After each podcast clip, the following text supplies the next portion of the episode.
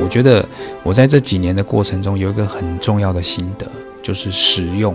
譬如说降噪，当这个技术对用户是无感的，当这个技术对用户生活是没帮助的，他其实不会感谢这个技术。所以这个技术呢，就算你再高能，你是很难卖出溢价的。但是随着技术的发展，这个东西第一个变得便宜了，用户可以接受，而且重点是这个降噪效果它实用了，它是有有效的。有时候你会非常惊艳，哎，我们当朋友都很好啊，为什么在面对工作的时候，大家的价值观是差很多的？当价值观不一样的时候，你很难在一起做事的。那 One More 当初合伙人除了互补之外，因为我们在富士康是多年的同事，都是至少超过七八年以上的同事，所以我们当初没有磨合。我以前看商业周刊呢，它里面有一个呃总编辑的栏栏目，他在讲什么？讲暴雪。暴雪工作室呢，它是这个以前网络游戏非常有名哦，就魔兽争霸，它的工作室，它的创意总监说了一句话，他说创意是要有几率的。这句话的底蕴是什么？这里面牵扯到就是你的策略跟执行力。你只要执行力不够，你有再好的策略，你有再好的创意，你都没有办法做成产品。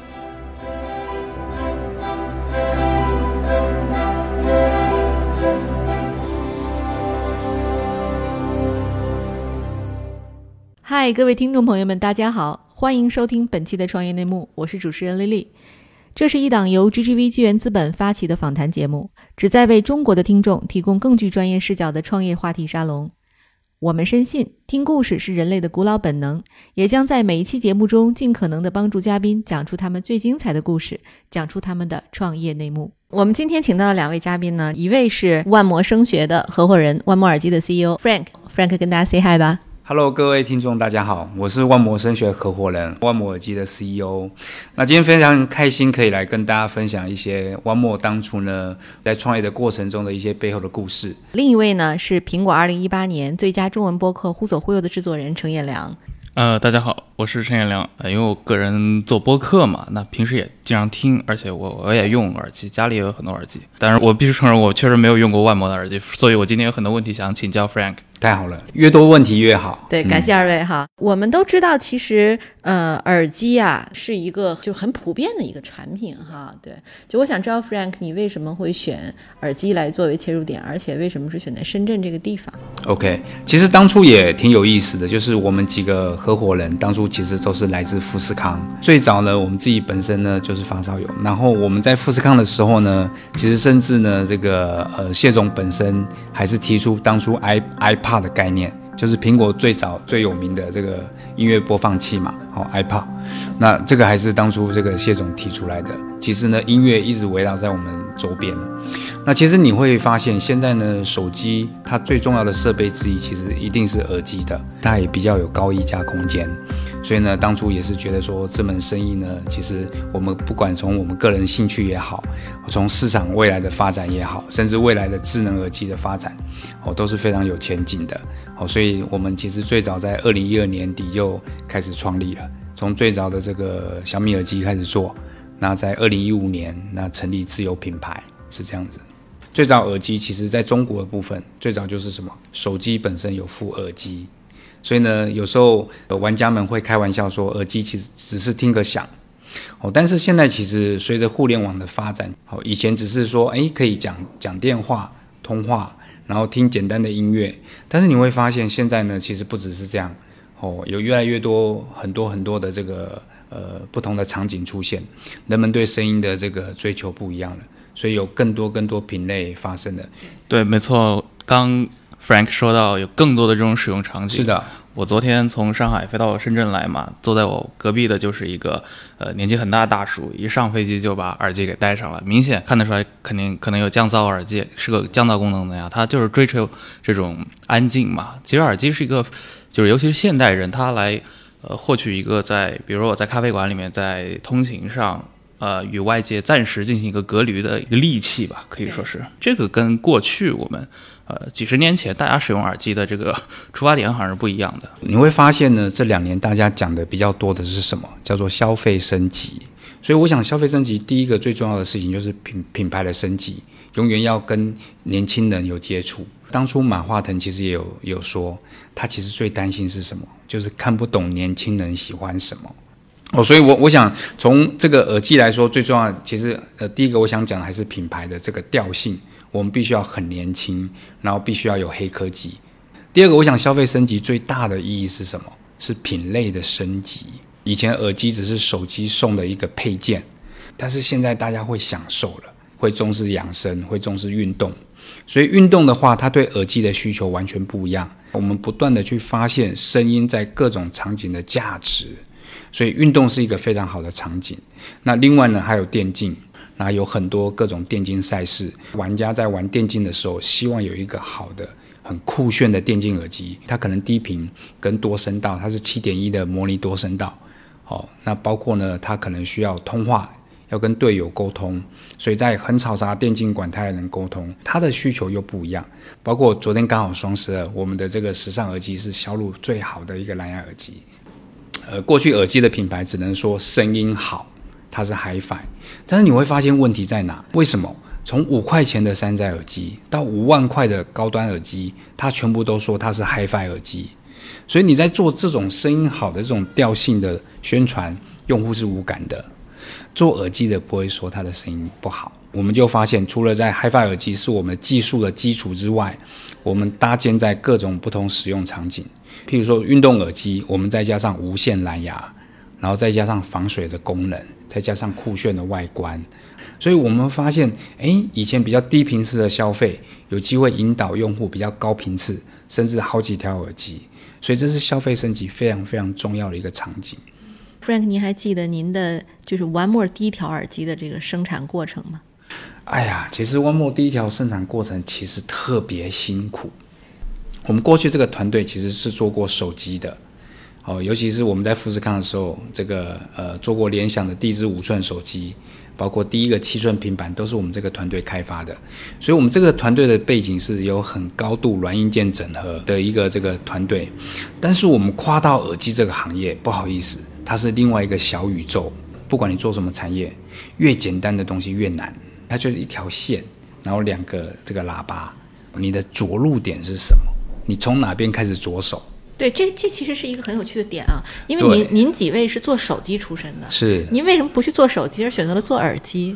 呃，其实呃，这跟我们当初发展的过程有关，因为最早其实呃，One More 其实是最早的一批小米生态链公司，最早期，哦，二零一二年底，甚至这个生态链这个名词出现之前，我们就创立了，然后那时候，所以最早是小米领头 One More，那那时候呢，跟王川总。跟川哥在聊说，哎，One More 到底做什么样的产品？他觉得说，哎，以手机为为核心，然后去做周边，其实是很好的。哦，刚好我觉得一三年、一四年是这个周边外设这个发展的的过程。你会发现小米手机它没有附耳机，然后最早呢，我们对这个产业还是不够熟悉的。好，所以我们第一条耳机在二零一三年六月份，呃，就生产了。但是我们很快在二零一三年的十二月又上第二代更新版，一直到我们后来遇到这个呃卢卡大师。卢卡大师呢是我们以前在中国好声音有做过一联名款的耳机，好，然后他后来来帮我们做主观调音，是这样子。好，所以一开始做做产品都是非常辛苦的，但是最重要就是要赶快上市，然后呢不断的迭代，不断的迭代是最重要的。刚您也说过，就是其实手机这个市场跟耳机这么一个小众市场还是很不一样。我想知道，就是比如说，呃，同样一个制作团队来做耳机的话，它这个难点到底在哪？呃，这么说好了，我觉得现在你要做一个好的产品，都没有办法用标准品来做。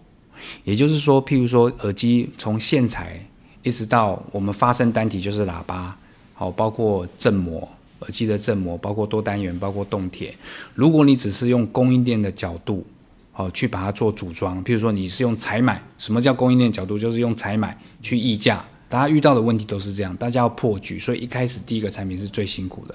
我们很难去说服供应链，你懂我意思吧？我们如何做出有差异，就是从自主研发开始。所以呢，一开始我们这个供应链的模式叫做联创模式。也许一开始我们没有办法找苹果等级的或亚马逊等级这种供应链去做。我们供应链是怎么做呢？第一个，如果这个供应链缺技术的出海口，我们跟他说什么东西是最重要的。比如说以前是动圈，我们会说动铁是最重要的，它体积小，然后高频响应好。所以呢，我们会去找生态，我们会去找我们供应链，然后辅助他说，诶，这个技术最重要。然后如果他缺设备，譬如说我们要做这个动圈动铁，你的设备不足，好，我们会跟他说，诶，你缺这个设备要更新。如果他缺钱，甚至我们一起去担保，诶，我们未来会有订单。好，他缺人，因为我们现在富士康，所以在产线的部分我们比较有一些资源，我们甚至会帮他找关键人才。所以以前我们这个叫联创模式，联合创业，跟跟我们的供应链共成长。你会发现很多产业都是这样，一开始没办法找最好的，但是第二名永远想成为第一名，所以这种供应链他会非常努力。有没有那种就是不搭理你们的？其实我觉得这里面有个很重要，因为我们过去在富士康做的产品比较好，所以。呃，相对我们一开始是有点踩在巨人肩膀上，是我们在业界其实已经有一些名声了。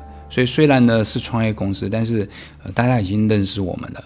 好，尤其我们过去在跟苹果合作、亚马逊合作过，跟联想都是大客户，所以我们供应链一直有很深的关系。所以呢，我觉得创业公司最重要就是你没办法做标准品，因为你永远比不过人家的供应链。就一样的耳机，比如说呃，人家一定做的比你比你快。人家的采购价格已经比你低，你凭什么赢人家？所以呢，一个产品要打造出来，一定是你要很投很深的自主研发，然后有很好的供应链的垂直整合，这是 One More 在耳机比较特别的，是一个联创模式。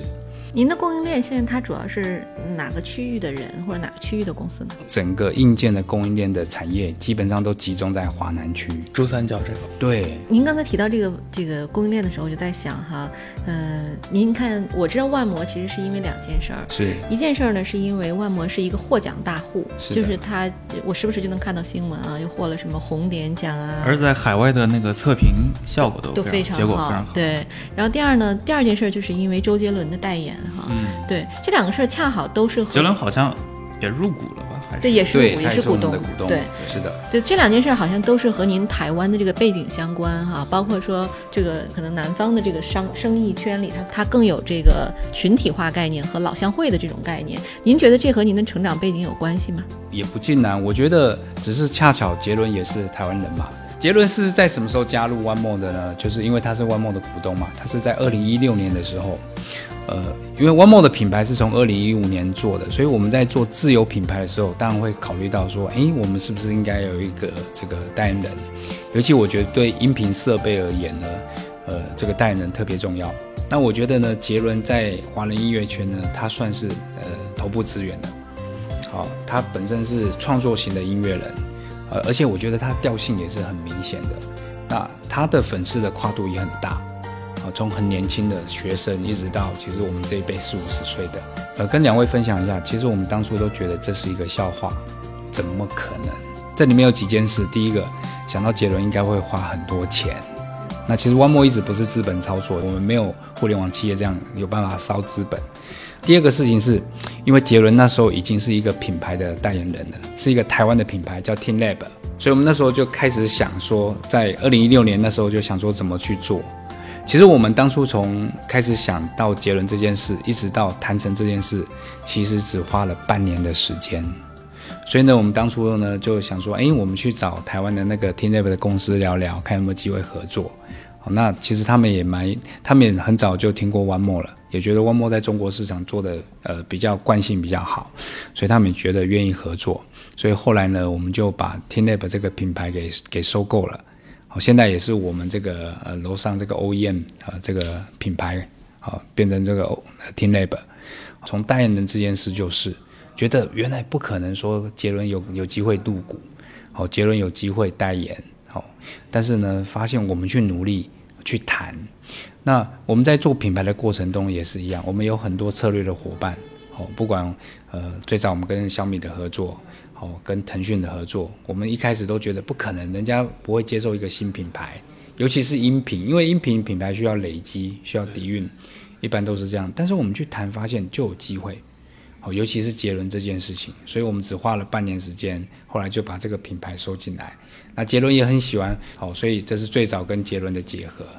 您刚才其实这个我们在前前面聊的时候哈，您嗯提到了，就是其实耳机这个行业最主要还是品牌，就是过去的可能是这种产品，当然我们我们品质肯定有要求啊，从产品到品牌这个跃进，One More 是这个行业的佼佼者，起码说在这个自有品牌的这个耳机领域，就我挺想让您分享一下，就是您是怎么做到的？国内其实做耳机它的玩家也很多嘛，但其实真正做出来的非常少，因为我们还是知道那个像。尤其在耳机这个领域里面，AKG 也好，森海塞尔也好，包括像 BOSE 啊，其实，呃，老牌的企业非常多，而且他们的产品线相当相对来说已经很完整了，有也有很便宜的，就是怎么在这个里面做出来，真正做出来。问题是玩模一点也不便宜。这里面讲到几件事情，就是第一个，你会发现音频产业它是很保守的，它是很封闭又保守的。我举个例子，发烧品牌它就只敢做发烧，它不敢做跨界。因为音频是需要很深的技术积累跟品牌积累的，所以说一旦调性改了，一旦去做别的不一样的事情，他没有把握。这好像有点像那种奢侈品的经典款那种感觉。对对对。所以呢，其实呃，这个包括有一些媒体媒体朋友在跟我聊，他说，One More 跟一些海外大厂最大的优势是什么？我跟他们只讲一点，就是年轻，没有包袱，就是以前音频品牌不敢做的事，我们全敢做了。这个大不了就失败，有什么？好，就像供应链，我们是用模联创模式，不是只是一个组装厂。我想跟大家聊一个很重要的，就是营销的模式。那我们在营销之前呢，我们遇到的音频界什么样的短板？就是其实音频这个业态，它其实是非常非常，它是比较低频次的消费产品。你去看以前什么样的状况？每个人都是手机付一个耳机，我就听。甚至我买一个耳机，我就用两年，所以消费者跟品牌的关系其实是低频次的。所以我们要克服的第一件事情就是，怎么样有机会在耳机这个行业从低频次往高频次去延展。所以我们做什么？粉丝营运。我在思考这件事情，我第一个想要的就是如何用户可以高频次接触到 One More 这个品牌。然后我的目的就是最后 One More 出什么，粉丝就买什么。所以我必须要做粉丝经济，然后粉丝经济最重要就是线上是它的成本是比较低的，而且频次比较高，所以当初我们就推出 One More 的线上社区，然后这个用户可以每天来打卡，来抽魔豆。我们有一个粉丝音乐的工具叫魔豆，你每天来抽魔豆，它是 random 的，你有时候可以可以抽到一百，它就是一个虚拟货币。抽到这个魔豆，你就可以去做什么呢？去做奖品的置换。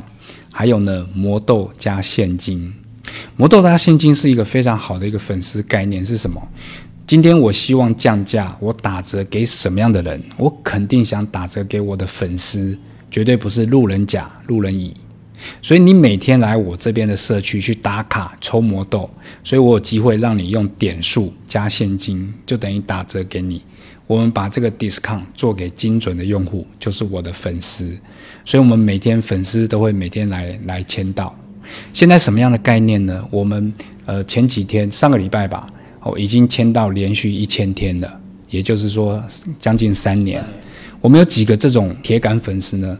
将近六十个，将近六十个。其实你不要看六十个数字很少，这个一千天是没有一天间断的，将近三年每天都来签到，其实是很难的。你只要断一天就没有了。接着我开始设计我的这这些营销的这些活动，包括我们公众号的营运，所以这是线上的部分。那在线下呢，我们也做粉丝。我们在线下全国各个省有我们叫做魔头，他就是关键粉丝，这些就是我们的会长。所以呢，这个会长呢，他会常常会办线下的活动，我们叫魔趴，好 party，万魔的 party。但凡我们的新品发售。但凡我们有比较重要的节日，哦，比如说耶诞节，用户呢，包括试听，用户就会聚在一起。所以，我们大概两年多呢，我们已经办了三百多场线下的粉丝了。其实我们的这个预算没有太多，大概就两三千块。这都是因为这个粉丝这个魔头会长他主动积极在办这些活动，对，然后重要活动我都会亲自过去。哦，跟粉丝参与这个活动。您这一套互联网的这些粉丝运营的这一套，您是之前有去包括咨询过很多这方面的一些同行吗？还是说这是您过去经验带出来的一部分？我觉得互联网的时代，品牌跟用户的关系不一样了。呃，在互联网之前呢，品牌跟用户的关系是卖断的。你去想以前是怎么样，用户买一条耳机就走了，他也不会回头再接触品牌，因为你也没有线上的社区让他去落地。你也没没有粉丝活动让他聚在一起，所以他买了一个耳机，他怎么听你不晓得。但是在互联网的关系不一样，品牌跟用户不是卖断的，所以他不断的会高频次跟品牌做接触，就算他自己不买，他也会推荐他旁边的人买，这就是口碑，这就是口碑营销。这很像小米的打法呀。对，因为小米在国内的话，它的米粉营运也比较早了。那其实我。最早在生态链里面，生态链的几个老板，我跟粉丝是接触是比较高频次的。啊，他们最早爆米花的活动，我我也常去他们线下的活动。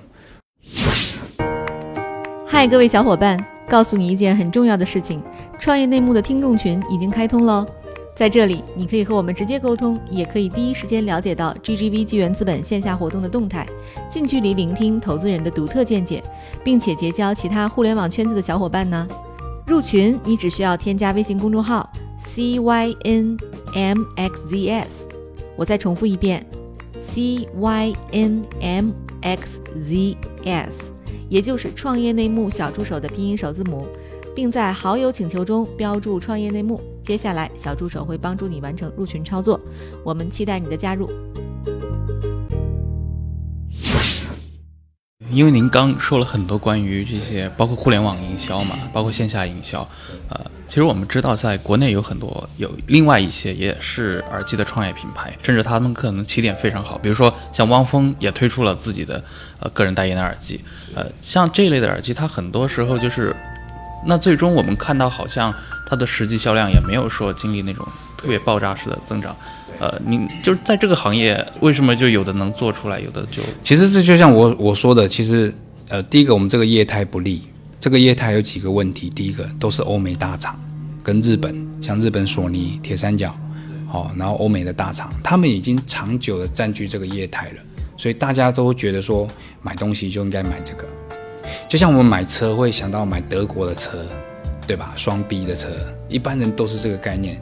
所以呢，我觉得不仅仅只是耳机行业有这个问题，这个世界不缺好产品，但是缺好的沟通。这是为什么？我觉得要做营销。就像我说，大家其实你刚讲的那几个品牌做的产品也不错，但是为什么它的被讨论的频次很低？它被被推荐的频次很低，就是它的沟通效率太差了。我们的问题是什么？要界定清楚。原来我是低频次的产品，所以对我而言呢，最重要就是新的粉丝其实很重要。所以你会去，你去看 One More 的这个，包括天猫旗舰店的这些用户好评，很多他会提到说是朋友推荐来的，甚至我推荐朋友去买。对，这其这其实是这个黎万强一直强调的参与感嘛。而且我觉得做粉丝营运呢，他对品牌是有包容的，因为我觉得从产产品的层面而言，永远都有改进的地方。当粉丝跟你常接触，他对你是有包容性的。譬如说，你不小心做错了一件事，你不想产品有一个小小的这个这个缺点，他会觉得，哎呀，你要赶快改善啊，他愿意给你时间，愿意给你空间。但是如果对一个新的粉丝来说，他会很严格，哎呀，你这做什么品牌？你怎么会有这种低级的错误？这里面是差别很大的。所以最早我们就先把问题给想清楚，所以我们做的方向就会对。万魔这边您也介绍过，是从二零一二年开始的，呃，但是过了几年才开始做，从一五年开始做自自自由品牌，所以所以前面三年它是一个技术积累的阶段是技术积累，还有就是整个供应链的整合，这个事情特别重要。因为我觉得其实，呃，我想反过来跟大家聊最基础的事情。其实你去你去看中国，大家都很喜欢创业，就是万众创业啊，这个这个概念，呃，我记得是一五年吧。哦，在在这个中国发起的，那中国很奇怪，就是很容易一步到位。就是我们在讲 VR，你会发现，诶，硬件到位，供应链到位，软件到位。好，所以在中国什么样状况？就是这是一个最好的时代，但是同时也是一个最坏的时代。你会发现呢，以前呢，以前的时空背景是你创业其实很容易，大家有个初心，有个热情，几个朋友一起来做，基本上就可以做起来。但是现在不一样了，现在你会发现资本的力量很重要，然后呢，大者很大。目前在现在这个时空背景已经是大者很大，所以很难找到很好的产品，很难找到你创业很容易成功的条件。所以呢，当当 One More 最早在做这个产品的时候，我们就开始去思考，我们要怎么样累积技术，怎么样累积供应链。那在一开始做品牌的时候，先找到破局。传统耳机只能做 HiFi，只能做声音。那我们怎么样在消费升级时代，还可以把几个场景做好？好，但是一般人他其实不知道这样做的，他就是几个好朋友，也没什么经验，就想踏进来，其实是很容易失败的。对，One More 其实一开始的成功，嗯，是不是跟小米有巨大的关系？是对，因为它的生态链帮 One More 起码搞定了第一批的这个种子用户。是的，是的。我我想就是我们在一二年底成立的时候，一开始就是做小米的耳机。好，那也蛮感谢，就是呃雷总跟王川总。好，当初建议我们做耳机这个品相，那而且小米当初手机是没有含耳机的嘛，好，所以它全部都是零售，它所有的耳机都是零售的方式，所以一开始呢，我们借由这个，这个算什么？就是 OEM、ODM，就是 ODM 的模式，好，帮就是呃帮他设计产品啊，然后一开始可以有机会累积技术、累积供应链，然后在你成熟的状况下，你可以有机会去做自有品牌。还是以产品为王这个这个角度去看的，所以一开始确实这个呃小米的产品对我们是非常重要的，然后我们才有机会在一五年开始做。当然一开始做自有品牌是特别辛苦的。我其实是用过这个 One More 耳机的，它完全不像一个创业品牌。我很想知道这个是不是跟您呃过去在台湾的这个经历有关，成长经历是不是有关系？对，因为台湾早期是这样，你会发现台湾最重要的科技业发展的途径是什么？最早的这个代工。哦，包括红海啊，哦，包括伟创，哦，一些这个台湾很重要的代工，一直到现在也是哦，富士康还是全球最大，包括苹果啊、亚马逊都在他这边做。所以一开始我们对产品的成熟度，因为我们最早就是做大客户，所以为什么我说一般的创业公司不容易，就是他不知道，他不知道，这就是富生讲的认知认知的问题。原来做一个产品其实有多困难。所以我觉得这是我们的好处，就是最早我们在 Fastcon 哦，在全球最大的代工厂里面有什么？第一个系统化的专案推广模式，然后才知道说怎么样做产品的导入，甚至呢，我们叫做 Design for Manufacture，就是可量产性。所以一个产品的品质怎么来的？它是从设计阶段，从验证阶段，哦，才有最终的品质，不仅仅只是原物料、关键零组件。你这个设计有没有够够扎实？你的组装够不够扎实？这都影响我们一个产品的美誉度。所以最早确实，我们我们台湾在发展的时候，一开始啊的这个代工行业很重要。另外呢，就是现在大家比较重视就是什么芯片。台湾以前呢，就是台积电很重要哦，这全球最大的这个芯片的代工，它现在甚至已经发展到三纳米的制程了，是全世界最先进的制程。那目前呢是。呃，已经量产的是十纳米，所以从代工芯片就是关键零组件，好，这个供应链最重要的一环，上游端，那一直到最后什么？台湾以前做品牌，包括 HTC，好，包括阿素斯就是华硕，好，包括宏基这些，包括笔电这个手机这些品牌，所以台湾最早在做营销这个是比较扎实，因为以前没有互联网，以前没有移动互联网，所以品牌。跟所有的事情得做的最扎实，好在产品设计，在供应链，甚至呢，我们做海外的好评。其实中国音频是很难在海外做好评的。我们万莫更像一个互联网的企业，从最早的产品定义、供应链的整合、粉丝营销，甚至呢品类的升级，你会发现我们蜕变的非常快。互联网就是节奏快。其实我很关心啊，就是像现在。One More 很多粉丝嘛，其实都在中国内地。那那我们知道，其实台湾的经济腾飞要更早嘛，而且台湾的这个硬件传统也很强势。我想知道台湾的年轻人他这个耳机的消费传统，因为您您个人本身就是嘛，那他跟您能跟中国内地做一下比较吗？其实我觉得，呃，先不单独只讲台湾，我发现。中国以外都是一样的状况。昨天 Indiegogo 来拜访我，毕竟他们也是海外众筹比较大的一个平台。他们说，在海外最重要的事情是什么？产品力。你在中国除了产品要做得好之外，你还要做内容营销，还要做品牌营销、粉丝营运。但在海外，它没那么多事，所以不管包括台湾、美国、欧洲，我现在 One More 做做全球，我们会发现，其实产品力才是最重要的因素。哦，它没有那么多粉丝营运的概念，它有什么？它有 Social Media，好像脸书啊、Instagram 这种东西，但是它跟中国比起来还是太落后，然后它的节奏还是太慢。所以在海外，我觉得最大的差别就是这种移动互联网对整个生活模式的改变完全不一样。其实你会发现，欧美它的步调是很慢的，它很重视家人，很重视生活。它不像中国，中国就是大家工作就是跟打鸡血一样，而且中国人是接受度特别高。是中国已经这种脚步已经习惯了，大家讲什么就很快。包括讲 AI，你会发现一堆一堆公司成立，然后一堆生态马上到位。好，所以对于 One More 而言，除了国内，在海外我们也可以快速啊，透过美国跟欧洲的这个市占率，然后透过国内的跨境电商的影响，我去快速布局。所以过去呢，我们在两年已经布局了二十六个国家。那我觉得我们比较大的成就感是什么？那现在二零一八年底嘛，那这个包括欧美有很多重要的科技媒体。他们会建议说，二零一八最佳推荐的耳机里面有很多品牌，大概也是欧美日这几个地区的的品牌，只有一个来自中国，就是 One More。所以我们非常重视这个海外的好评。那这是一个就是呃国外大奖。那在美国呢，我不晓得你们知不知道，美国有一个很独立的权威单位，叫做呃消费者报道 （Consumer Report）。Consumer Report 它大概七十年左右吧，它不接受送测的。它会自己去市场去找这个新品牌或好的产品。那现在你们去这个线下去看，他有出一本杂志叫《消费者报道》，他的推荐耳机第一名跟第二名耳机都是来自中国的 One More，不是国外的品牌，这也是我们非常非常大的成就感。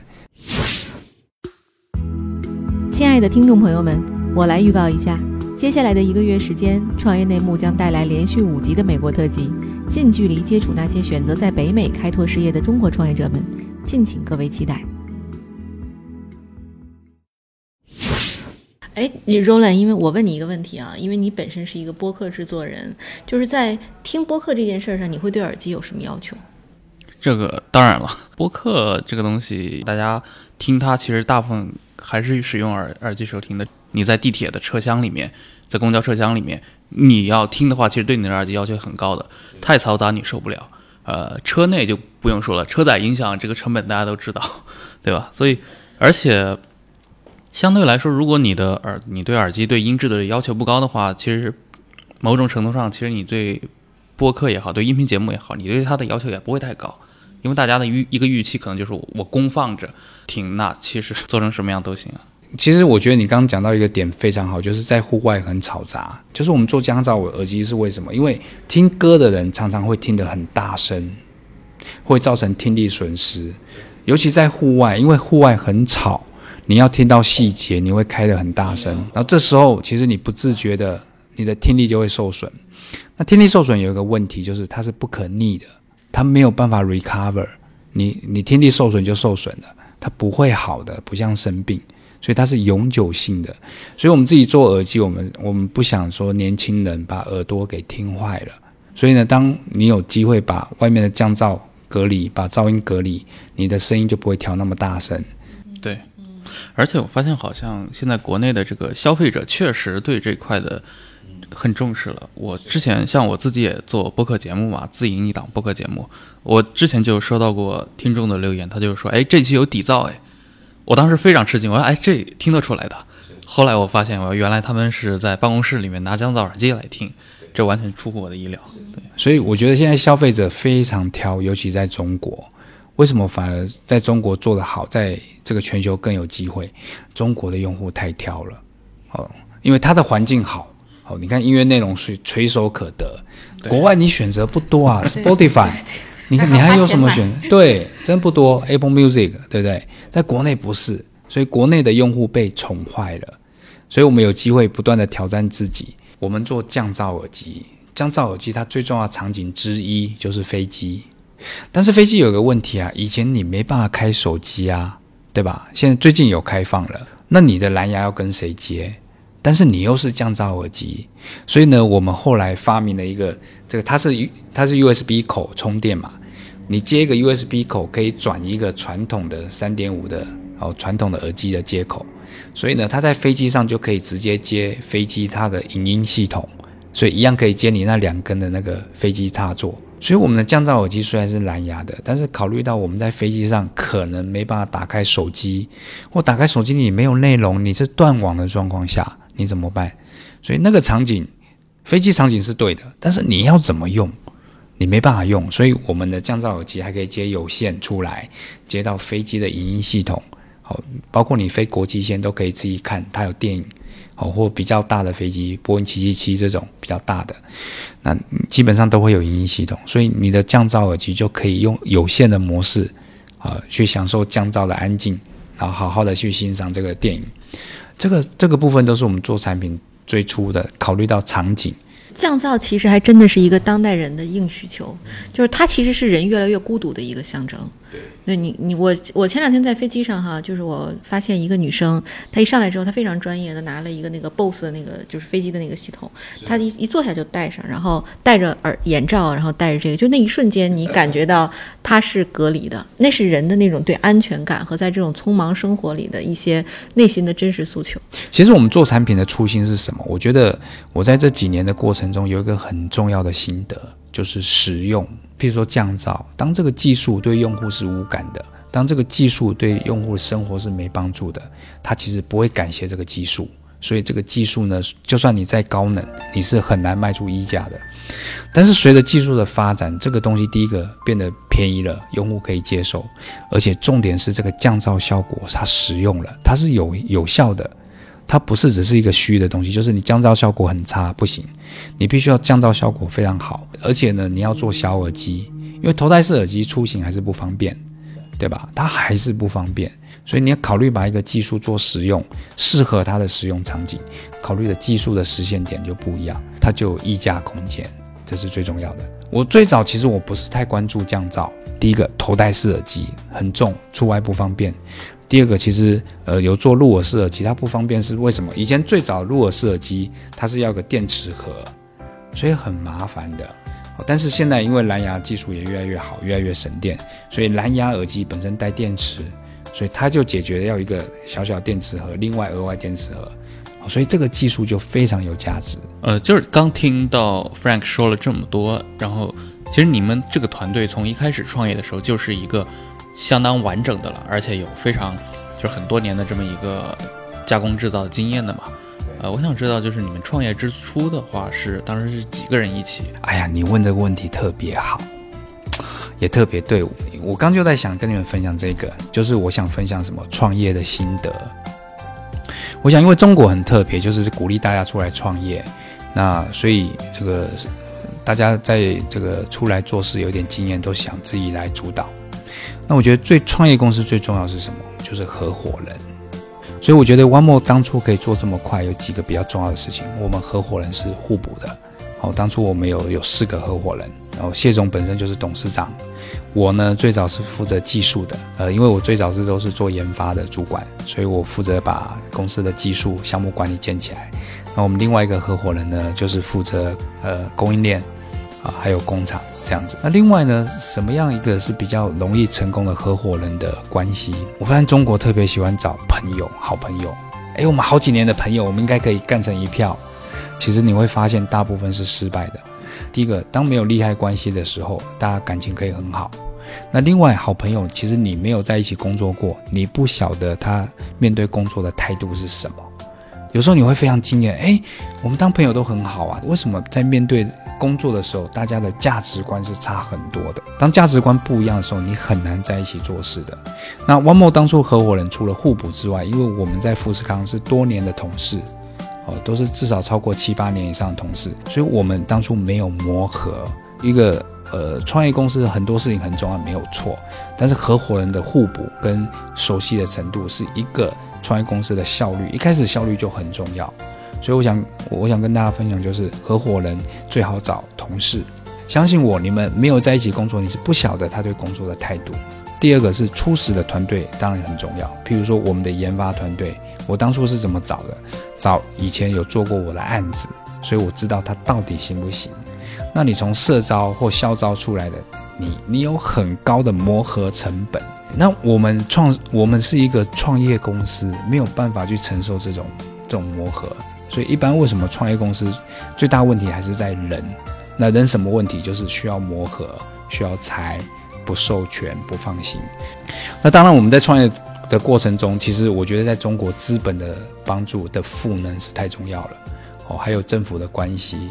哦，在中国很难脱离这两个维度的考量，所以除了人要对之外，如何借由资本的杠杆，还有政府关系的这个支持，包括呃这个呃你你是不是这个高新企业啊？你有没有这个国家的帮助或科研项目的推行？这个都是非常重要的。他必须要考虑他要如何形成一个高效的组织、学习型的组织，零零磨合成本，那另外可以拿到第一笔好的一个这个。呃，初始资金，你们的第一笔资金是？对，这个这个资金实际多少钱，我不好意，我我我不方便直接讲数字。但是我觉得一开始你如果没有一定的 initial capital，就是初始资金，说实在的，你是非常困难的。你每天都要担心你的，你下下下个月你怎么付钱？那你们的是从哪来的呢？是自己拿出来的吗？还是说有？呃呃，除了我们我们这个合伙人之外，其实一开始我们就找了几个不错的这个这个投资者嘛，哦，包括 GGV 也是对，所以我觉得确实在中国一开始的呃 VC 的帮助，一直到这个 B 轮 C 轮都太重要了，对。对，因为我知道今年那个玩墨已经借壳上市了哈，然后这个上市之后会对公司有什么变化和影响吗？那 OneMore 除了自己本身做这些 ODM 的声音之外，那呃还有自牌嘛？哦，现在 OneMore 品牌也也是往一个方向前进。我想我们未来要做好，就是必须要做好垂直整合。那这一次我们上市公司的这个整合也是一样，它是这个呃电声，它是音频的关键零组件，所以它有做这个麦克风，它也是。国内第三大的这个关键零组件嘛，所以我觉得我们在做操作，最主要还是要做一个好产品，做一个资源整合的一个概念，不是只是为了资本的操作哦，只是为了一个上市的话题，不是。那我我想今天谈的比较多是 One More 的，那包括我刚刚聊了，就是创业的过程中什么样才是关键成功因素哦，合伙人创业团队。那但是我最后想跟大家谈一谈管理。就像我常常跟我们的这个干部说，当公司一万个人的时候，你会在哪里？你会发现，其实创业公司一开始都是野蛮生长的，但是呢，他们在在长大的过程中，你会发现管理跟不上来，所以你的效率跟沟通就会有严重的落差，会导致一个企业就很难再长大了。所以为什么我们我们创业公司要提早想到管理？好，这是我日常日常上就是思考到的问题，所以我一直跟我们的干部说：，诶，到时候一万人了，你还会是主管吗？你有办法跟得上来吗？尤其是我觉得创业公司策略特别重要，因为第一个，创业公司就是你没资源嘛，所以你的管理特别重要，你的什么特别重要？策略，你要做什么产品？那第二个事情是什么？它的执行力够不够？我以前看商业周刊呢，它里面有一个总编辑的栏目，他在讲什么？讲暴雪。暴雪工作室呢，它是这个以前网络游戏非常有名哦，就魔兽争霸，他的工作室，他的创意总监说了一句话，他说创意，他说创意是要有纪律的。这句话的底蕴是什么？这里面牵扯到就是你的策略跟执行力。你只要执行力不够，你有再好的策略，你有再好的创意，你都没有办法做成产品。所以我觉得一个创业公司的管理者最重要就是管自己的策略，而且你要执行力，否则呢永远在天上飞，这是最重要的。好，这也是我们做这几年我最大的一个心得。我想我这两年我最大的一个管理突破在哪？我看了富盛他的文章，他在说什么呢？我们做管理要做什么？认知管理。我们去看我们一个团队之所以效率很差，没别的，就是因为他认为不重要，他认为没关系。你会发现，好的管理者他就跟传教士一样。我举个例子，任正非，华为明明很好，他就说快倒啦，你要特别小心啊，危机意识。对吧？他让每个人都很积极。哎呀，公司快倒了，怎么办？所以对我来说，我这几年的管理其实也是一样。我发现最大问题还是认知的问题。所以，呃，管理者要对团队做认知管理。所以今天除了讲到耳机这个领域，我多跟大家讲讲。哎，其实对创业公司而言，其实管理特别重要，就是因为没资源、没时间，是这样子。创而优则思，我觉得是特别有意思的。对，其实万魔的故事是非常值得大家去学习和分享的。他从一个，呃，我们从华强北看到十块钱一条的产品，它可以卖到一千块钱一条，卖到世界各地啊。这个故事希望能够帮到每一位创业者。是的，呃，非常开心今天跟跟大家分享我们创业的故事。好，谢谢，谢谢大家，感谢各位收听本期的创业内幕，我们下期再见。